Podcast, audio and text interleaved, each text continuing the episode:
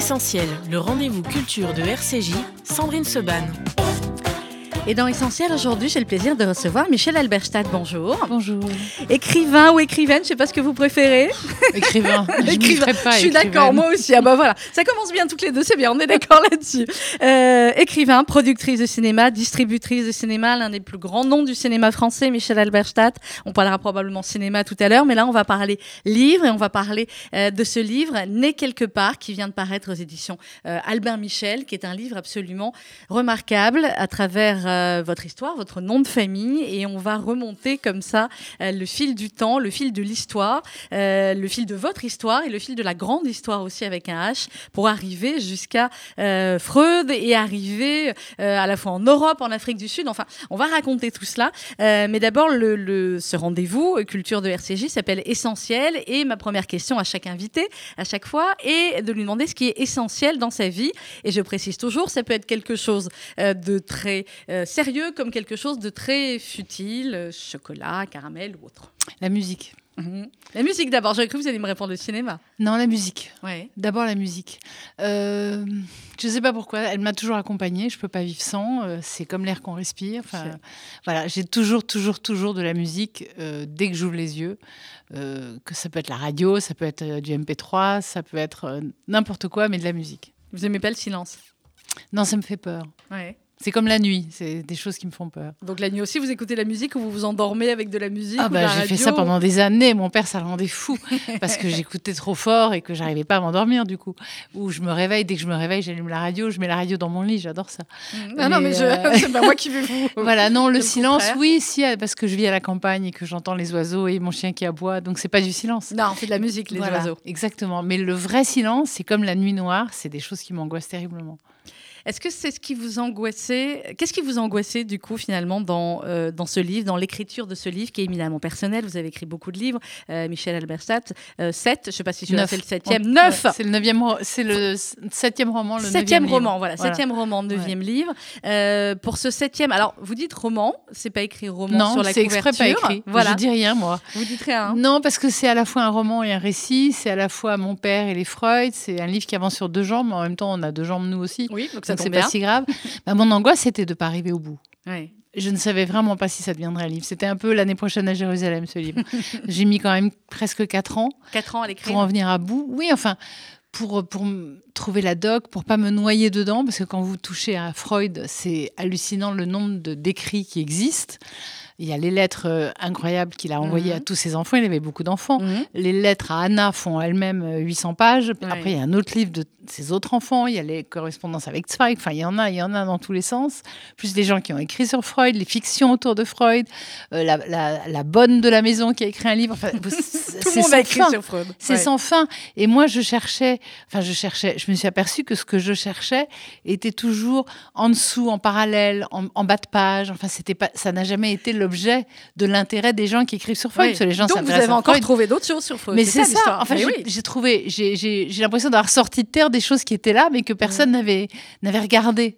Et d'avoir aussi, d'une certaine manière, démonté un peu l'image que pouvait avoir Freud, parce que je crois que vous l'avez dit aussi dans, dans, une autre interview, euh, Freud, et on, va en parler, il y a des moments effectivement où euh, bah, il va plus ou moins encourager un avortement, en tout cas parler euh, d'avortement, et vous dites finalement, bah, c'était extrêmement féministe et novateur entre guillemets pour l'époque, alors que la plupart du temps, on a toujours vu Freud comme un misogyne, etc. Un misogyne, un homme très froid qui ne s'occupe que de mm. son travail, enfin on l'imagine pas du tout concerné. Pas du tout comme ça. Mais c'est une mère juive en réalité. C'est ça.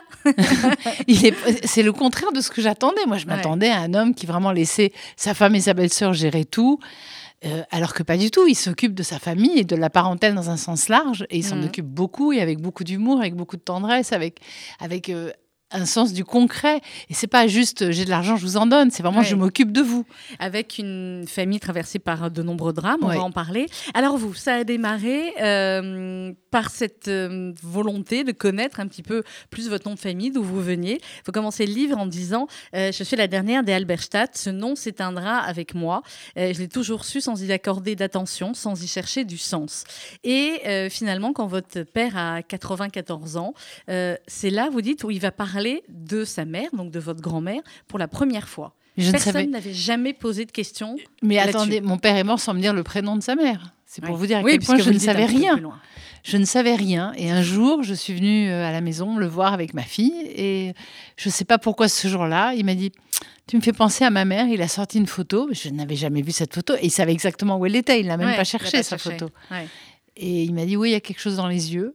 Et en fait, c'est la dernière fois que j'ai vu mon père vivant, c'est Joe, il m'a montré cette photo. C'est pour ça que ça m'a tellement marqué. Je bien croire. Et oui, je suis la dernière des Alberstadt de ma famille. Il y a d'autres Alberstadt dans le monde. Mm. Mais dans ma famille, euh, je suis la dernière à porter le nom. Et d'un seul coup, je me suis dit, mais ça veut. Voilà, qu'est-ce que ça veut dire s'appeler Alberstadt C'est mm. quoi? C'était quoi pour mon père? C'était quoi pour les gens avant lui? Euh, avant que ce nom soit totalement dissous euh, dans l'atmosphère, j'aimerais savoir qu'est-ce que voilà, qu'est-ce que j'incarne. En même temps, c'est un nom que vous avez euh, contribué euh, à rendre célèbre, Michel, parce que voilà. célèbre, célèbre, on va se calmer. non, mais c'est juste que j'ai toujours du coup travaillé sous ce nom-là. Oui, vous avez toujours travaillé une manière sous ce nom-là. Vous êtes une référence dans le monde du cinéma. Enfin voilà, vous avez ce nom, c'est c'est quelque chose qui va traverser, qui traverse quand même. Alors vous dites dans le dans le livre, c'est un nom 11 lettres, 8 consonnes, 3 voyelles, super x 3 au Scrabble et évidemment, euh, personne ne sait comment l'écrire. Ah euh, c'est pas Ni même le dire. Ni même le dire. Dans les années 60, on ne sait pas du tout le dire. On dit Alberstad. Ouais. Vous dites c'est compliqué, c'est un nom qui était encombrant quand on est une ado au collège et qu'on nous donne, mais quand on est... fait l'appel et que. Mais oui, quand on est déjà mauvais élève, qu'on est plus petit que les autres, qu'on a un an d'avance, qu'on n'arrive pas à se faire de copines, parce que j'étais dans un, euh, un, lycée où il y avait que des filles, mmh. euh, et qu'en plus vous avez un nom à coucher dehors, euh, oui, c'est, on aimerait juste être comme les autres, on aimerait être transparent, voilà. Et alors, à un moment donné, vous êtes à Sundance, le fameux festival du, cinéma américain, et euh, vous êtes avec, euh, bah, comme à chaque fois, on a des, accréditations comme ça dans les festivals, donc il y a votre nom sur le cordon, et puis vous allez vous retrouver face à une bénévole qui va vous faire passer. Non mais attendez, c'est pas que je me retrouve face à une bénévole, c'est qu'on est la nuit, c'est une salle de 1500 places, il y a 20 bénévoles, on rentre tous en même temps parce qu'il fait très froid, qu'on a envie de se réchauffer, d'aller voir ce film. C'était quoi la probabilité? Voilà, de tomber sur une fille qui prend mon badge, qui ne le lâche pas, qui ouvre sa doudoune et qui me montre que sur son badge, il y avait écrit Anna Alberstadt. Je vous jure, c'était lunaire, quoi. C'était incroyable. Je vois encore la tête de cette fille, ses joues rouges, son, sa doudoune bleu ciel et son immense sourire. Elle était allemande, elle était jeune fille au père, elle était là euh, pour l'année. Donc, euh, comme les gens chez qui elle était travaillaient comme bénévole au festival, ben, il l'avait embarqué. Il l'avait enrôlé avec elle. Et elle a, elle a scanné mon badge. Et, voilà comment vous avez retrouvé une Alberstadt. Voilà, et là, euh, je me suis dit, non, mais il faut que je fasse quelque chose. Quoi. Vous savez, c'est un signe du destin. Alors, vous pouvez choisir de ne pas le voir. Mais voilà, je ne sais pas pourquoi ce signe-là, alors que j'étais dans le monde du cinéma, loin de chez moi, euh, en décalage horaire, dans le froid d'un seul coup, ça m'a ramené chez moi je me suis dit non, mais c'est pas, c'est pas pour rien. C'est pas pour rien. Qu'elle est là. Alors, comment vous avez commencé à, enquêter finalement, euh, Michel Alberstadt, d'abord sur votre famille, sur, sur votre père, sur cette petite ville euh, qui s'appelle Vegro, Wegrof, Wegrof, euh, petite ville de, Pologne, où est né votre père en 1915. Comment vous avez commencé le début de le début, le fil? Le fil, c'était Max. C'était Max Alberstadt, ce photographe. dont quelqu'un m'a dit une fois dans un salon du livre, ah mais vous savez que Freud a épousé une Alberstadt? Et ça, ça a résonné très fort parce que ma mère est viennoise, donc Freud, dans la vie de ma mère, bah évidemment, c'était important. Max Alberstadt, il a les mêmes initiales que moi. Il est donc mm. comme mon père, un Alberstadt qui a épousé une viennoise. Et en plus, il est mort à Johannesburg, en Afrique du Sud, une ville où j'ai passé beaucoup de temps. Donc, là aussi, ça faisait beaucoup de signes, sauf qu'il n'y a rien sur Max Alberstadt. Vous pouvez toujours chercher sur Internet, il n'y a rien. Euh, les photos de Freud qu'il a prises parce qu'il était portraitiste et du jour où il a épousé mmh. Sophie Freud, il est devenu le portraitiste officiel de Freud. Mais les photos sont signées Freud la plupart du temps, elles ne sont pas signées Alberstadt. Donc il n'y avait rien. Alors j'ai commencé à chercher, j'ai mis des amis sur la piste en Allemagne et j'ai découvert qu'il y avait un monsieur qui s'appelle Wilfried Weinke qui avait fait une expo euh, sur euh, quatre photographes qui avaient été euh, détruits par le nazisme. Et un des quatre, c'était Max Alberstadt. Sauf que ce Wilfried Weinke, en gros, Max Alberstadt, c'est à lui.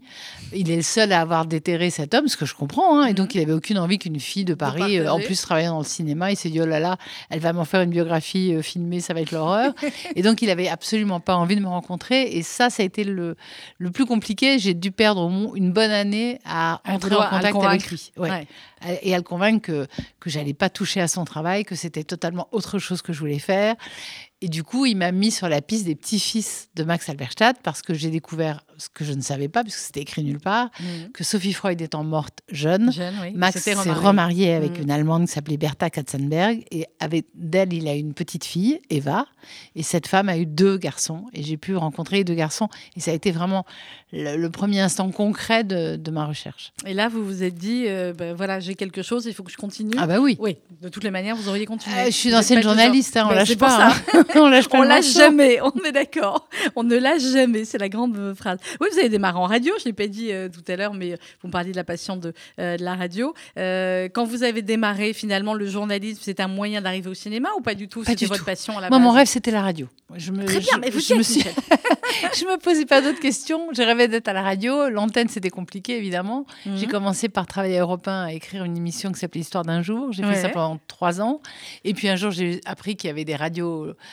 françaises libres. Ouais. Enfin, non, d'ailleurs, Radio 7, c'était pas une radio Ouais. libre, c'était une radio d'État.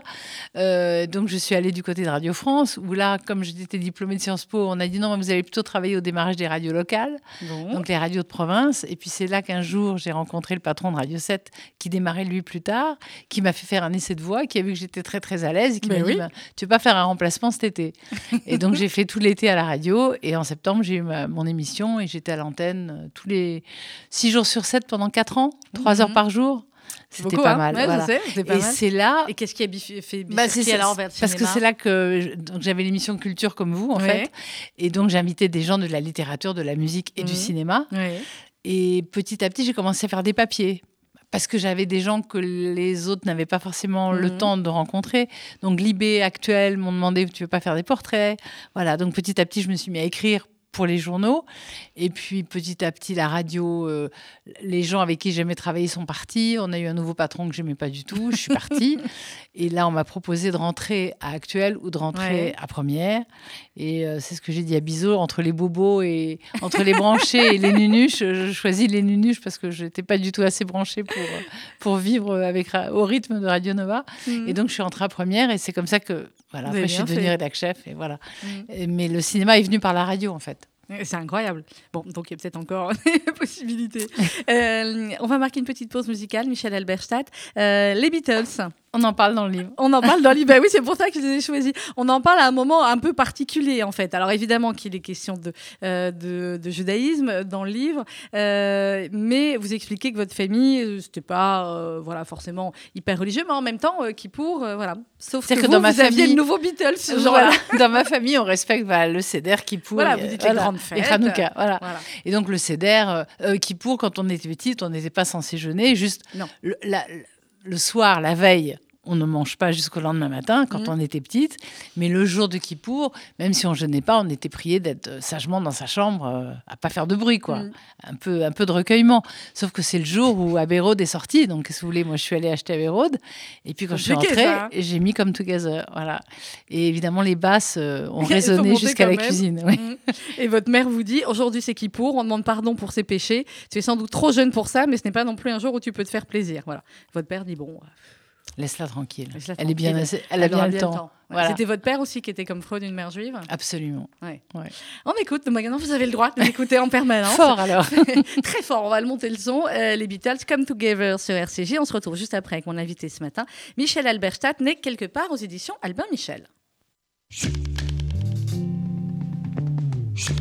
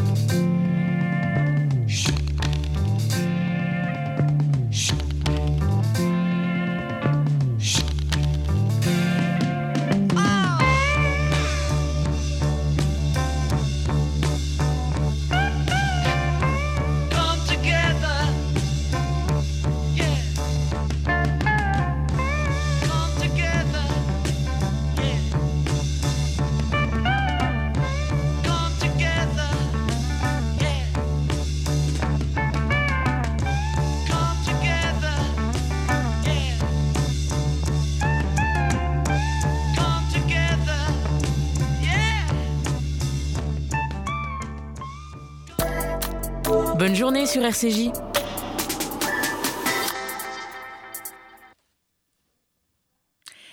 Dans 024 minutes. Mon invité ce matin, c'est Michel Alberstadt, né quelque part aux éditions Albin Michel. On en parle ce matin. Alors, Michel, on racontait dans la première partie de l'émission comment le livre euh, est né et comment vous avez commencé finalement euh, à enquêter. Et euh, le livre, eh bien, fait, euh, on est en permanence comme ça, pardon, entre votre famille et euh, la famille de, euh, de Freud. Et c'est vrai que, euh, alors, il y a tout ce- cet apprentissage finalement au début, l'entrée de Max dans la famille de, de Freud qui se fait de manière très jolie. Sa euh, future femme, Sophie, la fille de Freud, va tomber amoureuse de lui. Et puis, il y a cet échange de lettres au début. Vous parliez des lettres de, de Freud. Et c'est vrai qu'on découvre euh, un Freud totalement différent et des lettres extrêmement euh, touchantes quand il parle à, à Max et qu'il arrive petit à petit dans la famille de Freud. Oui, euh, il y a une lettre que j'adore où il lui dit Bon, écoutez, maintenant ça suffit, vous allez venir à la maison. Il est temps On qu'on se tutoie maintenant. voilà, Voilà. ouais. Et puis il y en a une autre, il lui dit Bon, alors vos fiançailles ont été annoncées. Donc il y a plein d'amis à moi qui vont venir se faire photographier chez vous uniquement parce qu'ils veulent voir votre tête. Donc faites attention, euh, tombez pas dans les pièges. Vous allez passer des examens. Mais dès le début, la première lettre, il dit Voilà, euh, ma fille est revenue en me disant qu'elle s'était fiancée avec vous. Et euh, vous verrez qu'on on- on est des succès d'années de parents tout à fait présentables. Enfin, il a une manière de, de se présenter avec un humour. Et c'est-à-dire que Freud est quelqu'un qui sait très bien qui il est. Il n'a pas besoin d'en ra- Mhm. il- il a pas besoin d'en rajouter. C'est bien auto-analysé. Voilà, mais il est tellement, enfin, je sais pas, moi, je serais, un- j'aurais été pétrifiée d'admiration devant la simplicité de cet homme, vraiment. Alors, par rapport à votre, euh, à- par rapport à votre nom de famille, euh, vous dites à un moment donné, Michel Alberstadt, euh, je ne sais pas si je crois au hasard, mais il y a parfois de jolies coïncidences. Mhm. Euh, votre sœur allume la radio au moment où un romancier, Stéphane Carlier, prononce le titre de son dernier livre, Le chien de Madame Alberstadt. Donc vous dites, tiens, encore, encore. Donc, là, on parlait de la première coïncidence au Festival de Sundance au début de l'émission. Il y a eu celle-là, et puis il y en a eu plein d'autres. Mais il y en a eu plein d'autres. C'est- C'est-à-dire que c'est comme si la vie vraiment vous envoyait des signes en vous disant continue, continue. Saviez ce que dit Einstein sur le hasard? Non. Non, il dit que c'est euh, ce que le signe que quand Dieu veut faire un signe et qu'il veut pas qu'on sache que c'est lui. Ben voilà, c'est exactement comme ça que j'ai ressenti tout au long du livre. Et beaucoup de gens me disent oui, mais alors dans ton livre, on voit que ton métier, de, ci- de- de- le fait de travailler dans le cinéma et de voyager dans les festivals t'a aidé. Oui, mais Oui, je mais pense bon. que quoi que j'aurais fait, ça ce que si j'avais fait un autre métier, ça m'aurait aidé aussi. C'est-à-dire que j'étais lancée sur une piste Mhm. et, et j'avais des indices de temps en temps qui me disaient vas-y, vas-y, continue, continue. Trouver la tombe de Sophie Freud euh, Ah bah à, oui. à Hambourg, ça a été C'était épique. Épique, clair. mais, oui. mais vraiment important. Une fois que je l'avais trouvé, je me suis dit, bon, alors elle est d'accord, ça va, je continue. Ça va, je peux continuer. Vous parliez tout à l'heure au début de l'émission du silence et euh, de l'écoute. Et vous dites, écoutez, c'était la spécialité de mon père. Il parlait peu, jamais pour ne rien dire. Il avait un petit filet de voix. Euh, quand je pense à mon père, c'est cela que j'entends, le silence que sa voix crée autour de lui. Je ne vais pas faire de la psychanalyse à deux balles, je suis pas Mais ce que vous me disiez sur le silence tout à l'heure, ça a un rapport aussi peut-être avec ce que vous écrivez sur votre père? Mais Mon père, il était vraiment, c'est vraiment le le sage. C'est-à-dire qu'il écoutait les gens parler. En plus, ma sœur, ma mère et moi, on parlait beaucoup. On était très volubiles, donc à table, euh, il n'en plaçait pas une. Mais quand, chaque mot qui tombait de mon père était important parce que justement, il était rare. voilà. Et donc, et je me souviens quand on demandait un truc à ma mère et que ma mère disait, ah non, mais là, il faut demander à votre père. Et C'est que là, on avait gravi un truc. voilà, mais c'est surtout qu'après, on, on- donc on allait voir notre père, puis après on revenait et on, se, et on se tapait dans les mains avec ma sœur. On disait, il a pas dit non. Voilà. Et ça, c'était énorme. Quand mon père, on savait qu'un non de mon père, c'était absolument pas négociable. Oui. Mais que tant qu'il disait pas non, on allait peut-être gagner pouvait, le oui. on pouvait gagner le oui. Voilà, donc c'était quelqu'un dont la parole comptait énormément. Hmm. Vous parlez beaucoup de votre père, évidemment, puisque Bah, c'est là aussi tout a démarré. vous parlez un peu moins de votre mère? Mais j'ai fait un livre sur ma mère déjà qui s'appelle Ah, Café Viennois. ça. C'est pour Ah, alors ça. il faut que je le lise. Ma mère, c'était la vedette de la famille. Ouais. Et, euh, et euh, alors, elle, c'est l'opposé de mon père, si vous voulez. Ma mère, elle a quitté Vienne euh, à 13 ans, Mhm. euh, quand Hitler est entré dans la ville. Elle a vécu toute sa guerre en France. C'est un miracle qu'elle n'ait pas été raflée. Elle a vraiment failli l'être, et je le raconte Oui, par quel miracle elle a, livre. Ouais. elle s'en est sortie. Donc, mais comme ma mère a vécu la guerre à l'adolescence, elle le racontait comme la grande aventure de sa vie. Voilà, Ouais. puisqu'elle en était sortie vivante, elle, avait pris le parti, voilà, de le raconter une comme, une grande Ouais. aventure. Mon père, c'est le contraire. Mon père, comme il a été arraché à son pays, à sa famille, qu'en même temps, c'est grâce à ça qu'il a survécu, mais j'imagine avec la culpabilité terrible d'avoir laissé Mm. derrière lui sa mère, ses parents, ses sœurs. Je pense que ça- la seule manière pour lui de continuer, c'était de pas d'occulter, mais de ne plus en parler. Voilà, c'était fini. Mm. Alors lui disait que c'était pas nous mettre un poids. Mais je pense aussi que c'était pour lui une manière de tenir debout et de, et de continuer. Donc j'avais les deux, les deux pôles à la maison. J'avais le plus, plus, plus de ma Plus, mère. ouais. Ma mère qui, volubile pourtant comme elle était, a refusé de parler devant les caméras de Spielberg. Quand on l'a contactée, elle a dit ah non, ça va, mes enfants savent, ça suffit. Et vous, vous, la productrice de cinéma en rapport avec Spielberg, vous lui avez pas dit, maman, c'est Spielberg. J'ai rien dit. C'était son choix et je voulais surtout pas l'influencer. Mais mon père, je vous dis, même, même Ouais. je ne connaissais pas le prénom de ses parents ni de ses sœurs. J'ai connu le prénom de ses frères parce qu'ils sont partis tous les trois en Israël, enfin en Palestine à Mhm. l'époque. Mais c'est tout. Donc mon là. père, c'était le contraire. Donc je me suis dit après sa mort qu'il était temps euh, De parler pour de lui. parler pour lui. Mhm. Exactement. Euh, vous dites dans le, dans le livre, vous avez écrit finalement le livre en grande partie pendant le confinement, ou vous l'était déjà écrit avant? Enfin, il y a des passes où vous dites, Euh, voilà, nous sommes en confinement. J'avais, j'avais quasiment fini la partie Freud Mhm.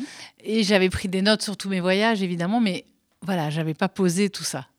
Donc oui, j'ai écrit comme une folle pendant le premier confinement, mais vraiment tous les jours, tous les jours, tous les jours, de 14h à 20h, Mhm. sans, sans bouger, euh, sans samedi, sans dimanche.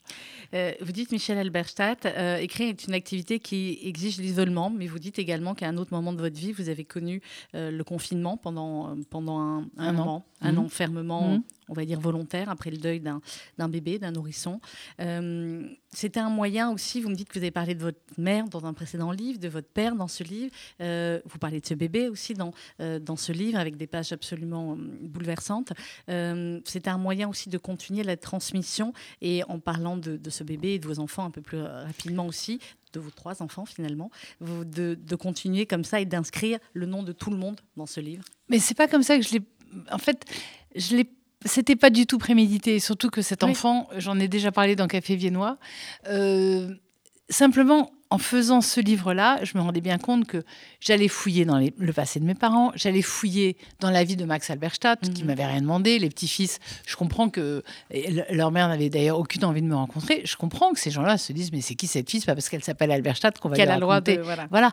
Et donc, chaque fois qu'il y a eu une correspondance entre leur vie et la mienne, je trouvais que c'était la moindre des choses que moi aussi, je leur je donne quelque chose. Voilà, Mhm. c'était c'était ma comprends. manière de, de construire le livre ensemble. Vous, vous m'ouvrez votre cœur, alors il faut que je vous ouvre mon âme aussi, parce que sinon, c'est pas juste.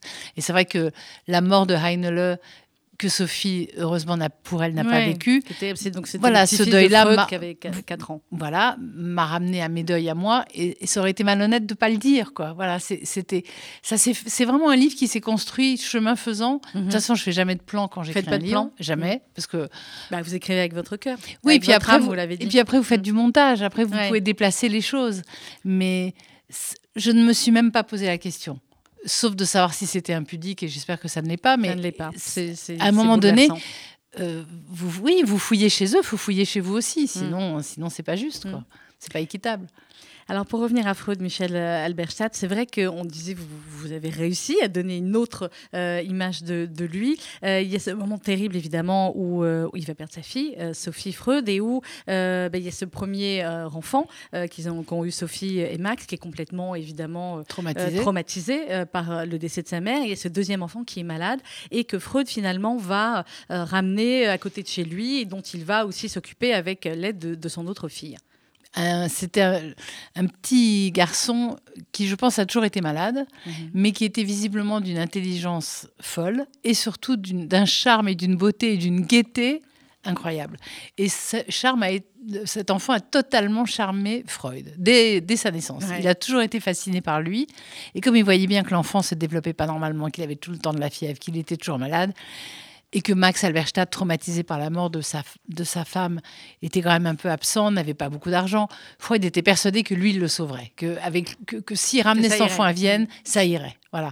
Et, et donc, c'est ce qu'il fait. En plus, les deux, les deux petits garçons ne s'entendaient pas. L'aîné était jaloux du cadet, évidemment. Donc, Freud s'est dit, bon, allez, je vais prendre le cadet avec moi, ça va aller. Ça va aller. Sa fille Mathilde, sa fille aînée, n'avait pas pu avoir d'enfant, donc elle était enchantée de pouvoir s'occuper de Heinele. Donc vraiment, Freud, on sent bien qu'il se dit, bon, si je l'amène, il sera sauvé. Et le fait qu'à Vienne, on ne puisse rien pour lui, qu'avec les meilleurs médecins, il, soit quand même condamné à, à mourir à l'âge de 7 Mm. ans, Voilà, pour Freud, bizarrement, et d'ailleurs Freud le dit, quand il a perdu sa fille, c'était au sortir de la guerre, il avait tellement eu peur de perdre un de ses fils pendant la guerre, que bon, ben, il a perdu sa fille. C'était le tribut payé à la guerre, si vous voulez, Ouais. on sentait qu'il il pouvait l'accepter. Mais la mort de Mais ce mort petit de garçon, il, fille, le- bien il ne peut pas. Ouais.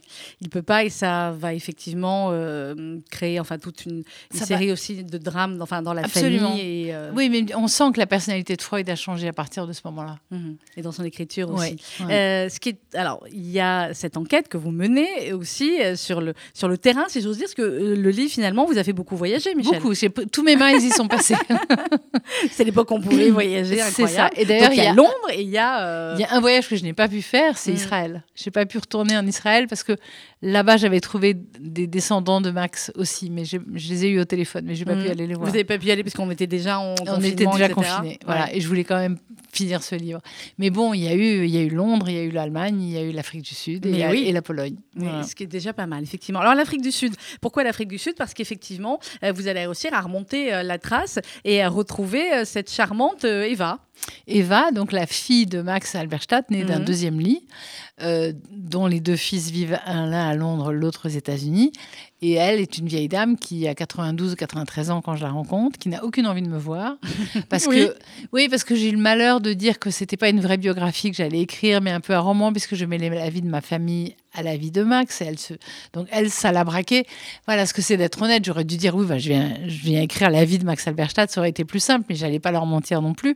Et donc pendant longtemps, elle a dit à ses fils, non, non, moi je veux pas la voir. Et un jour, elle a fini par, comme les fils m'ont rencontré, ils Ouais. m'ont trouvé sympathique, elle a fini par dire, bah, si elle veut venir boire un café, je suis toujours contente d'inviter les gens pour le café. Et donc j'ai pris l'avion pour aller prendre le café. sacré Voilà. café finalement. Sacré hein. café, ouais. Euh, Jusqu'à Johannesburg. Et là, effectivement, bah, la rencontre, c'est une vieille dame adorable que vous rencontrez. Non, mais ce qu'il y a eu de fou, c'est que c'était le portrait de ma mère, cette dame. Alors que j'allais sur les traces de mon père et pas du tout de ma mère. Alors je ne sais pas pourquoi. euh, juive de Hambourg ressemble à une juive de, de Vienne.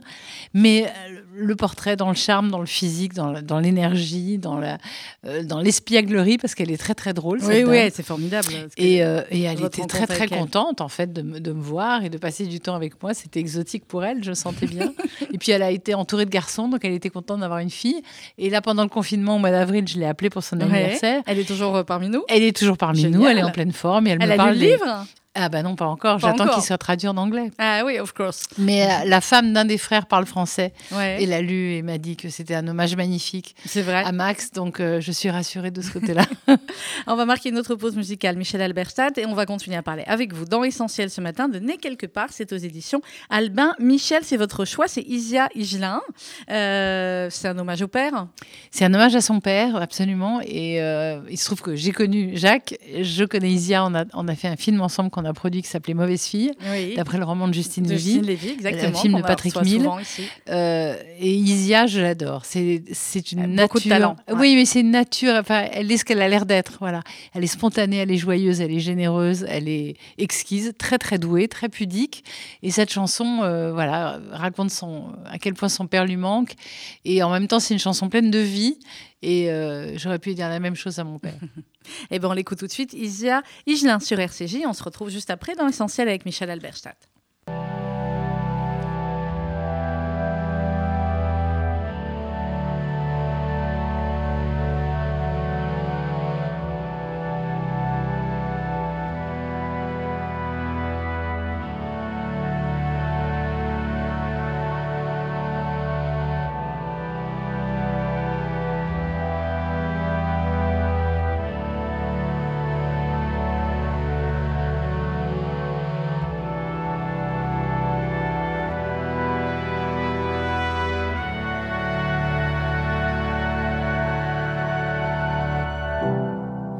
Dragon de métal, ensemble maître du temps.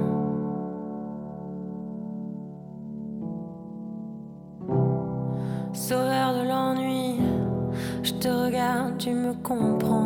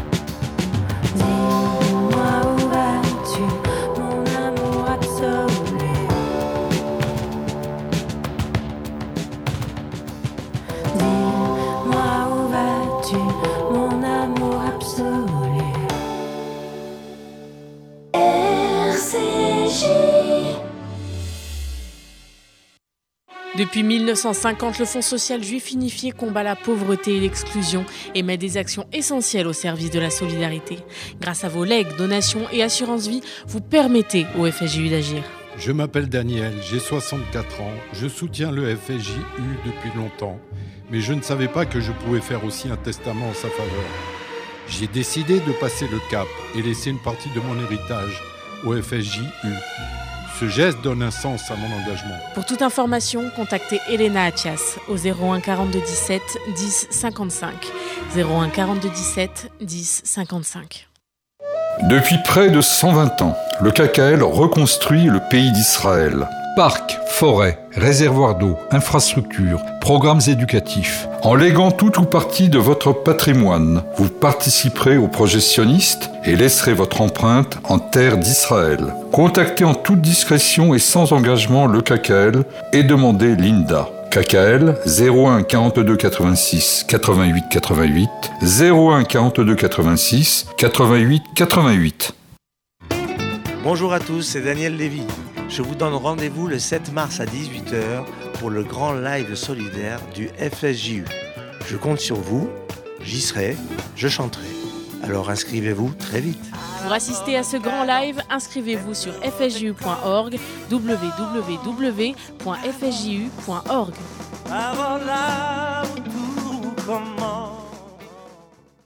Parole de volontaires en service civique, le Fonds social juif unifié recrute. Salut, c'est Johanna, je suis volontaire en service civique FSJU. Tu as entre 16 et 25 ans, tu veux te rendre utile dans une association à travers une mission rémunérée de 6 à 8 mois autour d'actions citoyennes et de bénévolat? Envoie CV et lettres de motivation à contactenoé@fsju.org. Alors rejoins notre promo pour une expérience qui donnera du sens à ta vie. Mercredi 24 février à 11h, émission essentielle. Sandrine Seban reçoit le psychologue Toby Nathan sur RCJ.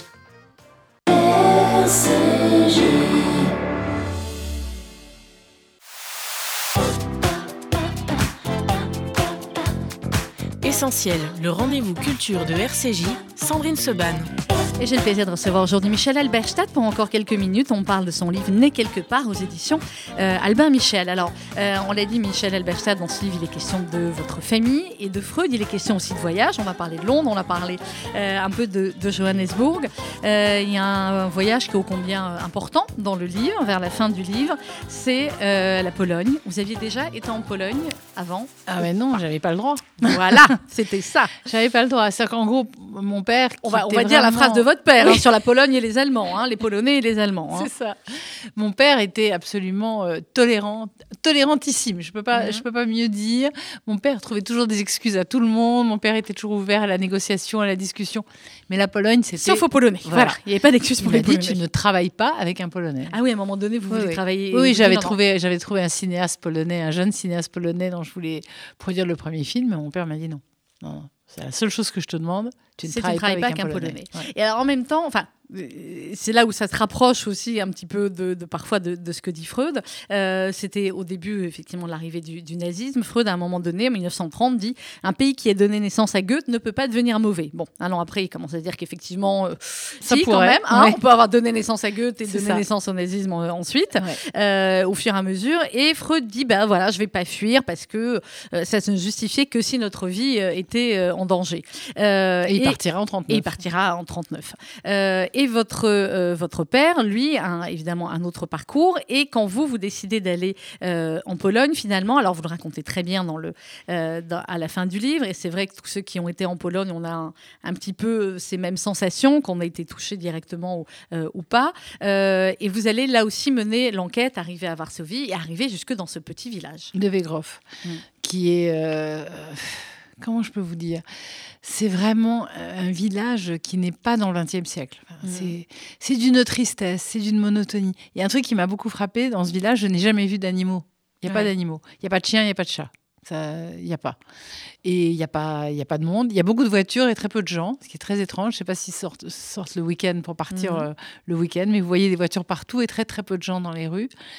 Et il y a rien, et c'est éteint, et c'est triste. Et euh, il y a euh, ce que j'ai senti euh, partout, tout le temps, quand j'étais en Pologne, vis-à-vis des Juifs, euh, une victimisation absolue. C'est-à-dire qu'ils sont victimes comme les Juifs. Voilà. Ouais. C'est ça. C'est ça l'histoire. C'est ça Ouais. l'histoire. Voilà. Donc à partir de là, il n'y a pas de mausolée, il n'y a pas, il y a, oh, oh, y a pas de sanctuarisation de rien.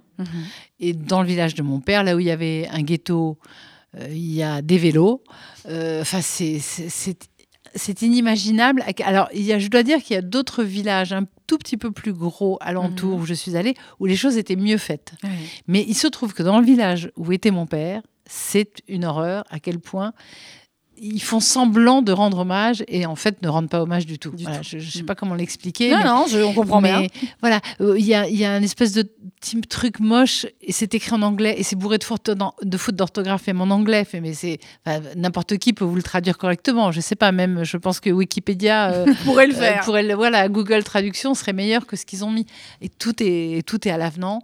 Et voilà, j'ai passé là-bas les jours les plus tristes de ma vie, mais Mhm. mais il fallait que je il fallait, Il fallait que aille, faire. il fallait C'était que je- c'était la suite du chemin. voilà, il fallait que je vois où mon père avait vécu, où mon père n'avait pas pu revenir. euh, et, et du coup, je suis allée à Treblinka, chose que j'avais absolument pas décidé de faire. Mais voilà, c'est là que c'est c'est de là que ses sœurs sont parties. Et c'est là qu'elles sont mortes. Et j'ai fait le, le trajet avec elles, quoi.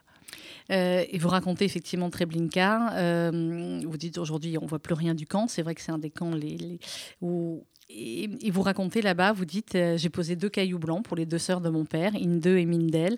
Je ne connaîtrai jamais leur visage. Je murmure la prière des morts pour elles, pour leurs parents, pour leurs ancêtres, pour l'unique famille Albestadt, née et disparue à Végro. Parce que ça, pour le coup, j'ai eu la preuve de ça. Il n'y a, Ouais. a jamais eu de famille Alberstadt en dehors de celle de mon père. Mmh. Là, Apparemment, c'est son grand-père qui est venu d'une autre ville dans ce village par amour pour une fille qui habitait ce village. Mhm. Alors, euh, on va pas hum, raconter dans les dernières pages du livre les questions que vous vous posez. Il y a la réponse à la fin du livre, mais c'est vrai qu'on va pas dire que c'est un suspense, mais c'est un questionnement qu'on peut, euh, que certains en tout cas peuvent avoir par rapport à, euh, à la vie qui était la vie en Pologne et à l'engagement ou pas de, de ses grands-parents ou de ses arrière-grands-parents. C'est un peu le né en 17 à Leidenstadt, hein, de ça. On, est, on est au cœur de ça. Euh, c'est une question qui vous a beaucoup euh, fait peur, finalement. Oui, parce que je me disais, c'est peut-être pour ça que mon père ne disait rien, c'est peut-être Ouais. parce qu'il a su des choses qu'il n'a pas voulu nous dire. Euh, et qui je suis pour aller remuer tout ça Si mon Ouais. père avait décidé de se taire, euh, de, de quel droit il- ça m'a ça m'a pris tout d'un coup de décider que moi j'allais fouiller là où mon père n'avait pas envie de regarder. Mhm. Donc j'ai eu très très peur d'avoir d'avoir passé des années à déterrer un truc que je n'aurais pas dû aller voir. Ouais. Et donc, il y a cette ville, Alberstadt. Et après, il y a la ville Alberstadt. voilà. Elle-même, donc vous avez euh, un nom de famille qui est un nom de ville. Voilà. Euh, et vous dites à la fin du livre, Michel, euh, mon père pensait que les Alberstadt étaient tous de la même famille, il avait tort, mais les Alberstadt à travers le monde ont une histoire commune. Ils sont tous juifs, ils ont tous un ancêtre originaire donc de cette ville, Alberstadt. Qu'est-ce que ça vous a appris finalement? Évidemment, ça vous a appris l'histoire de, de votre famille, ce livre, mais qu'est-ce que ça vous a appris finalement sur votre relation peut-être au judaïsme? Ça m'a appris beaucoup sur ma relation au judaïsme.